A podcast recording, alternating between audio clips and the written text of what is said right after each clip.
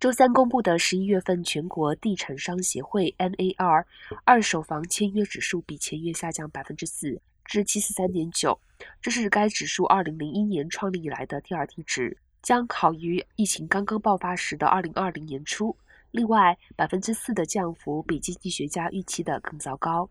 与去年十一月相比，该指数下跌百分之三十九。在联储会不断加息、经济前景尚不明确的情况下。大量潜在买家不敢买房。分地区来看，东北、中西部、南部、西部四个地区的指数都呈下跌状态。其中，东北地区环比跌幅最大，为百分之七点九，比去年同期更大幅下跌了百分之三十四点九。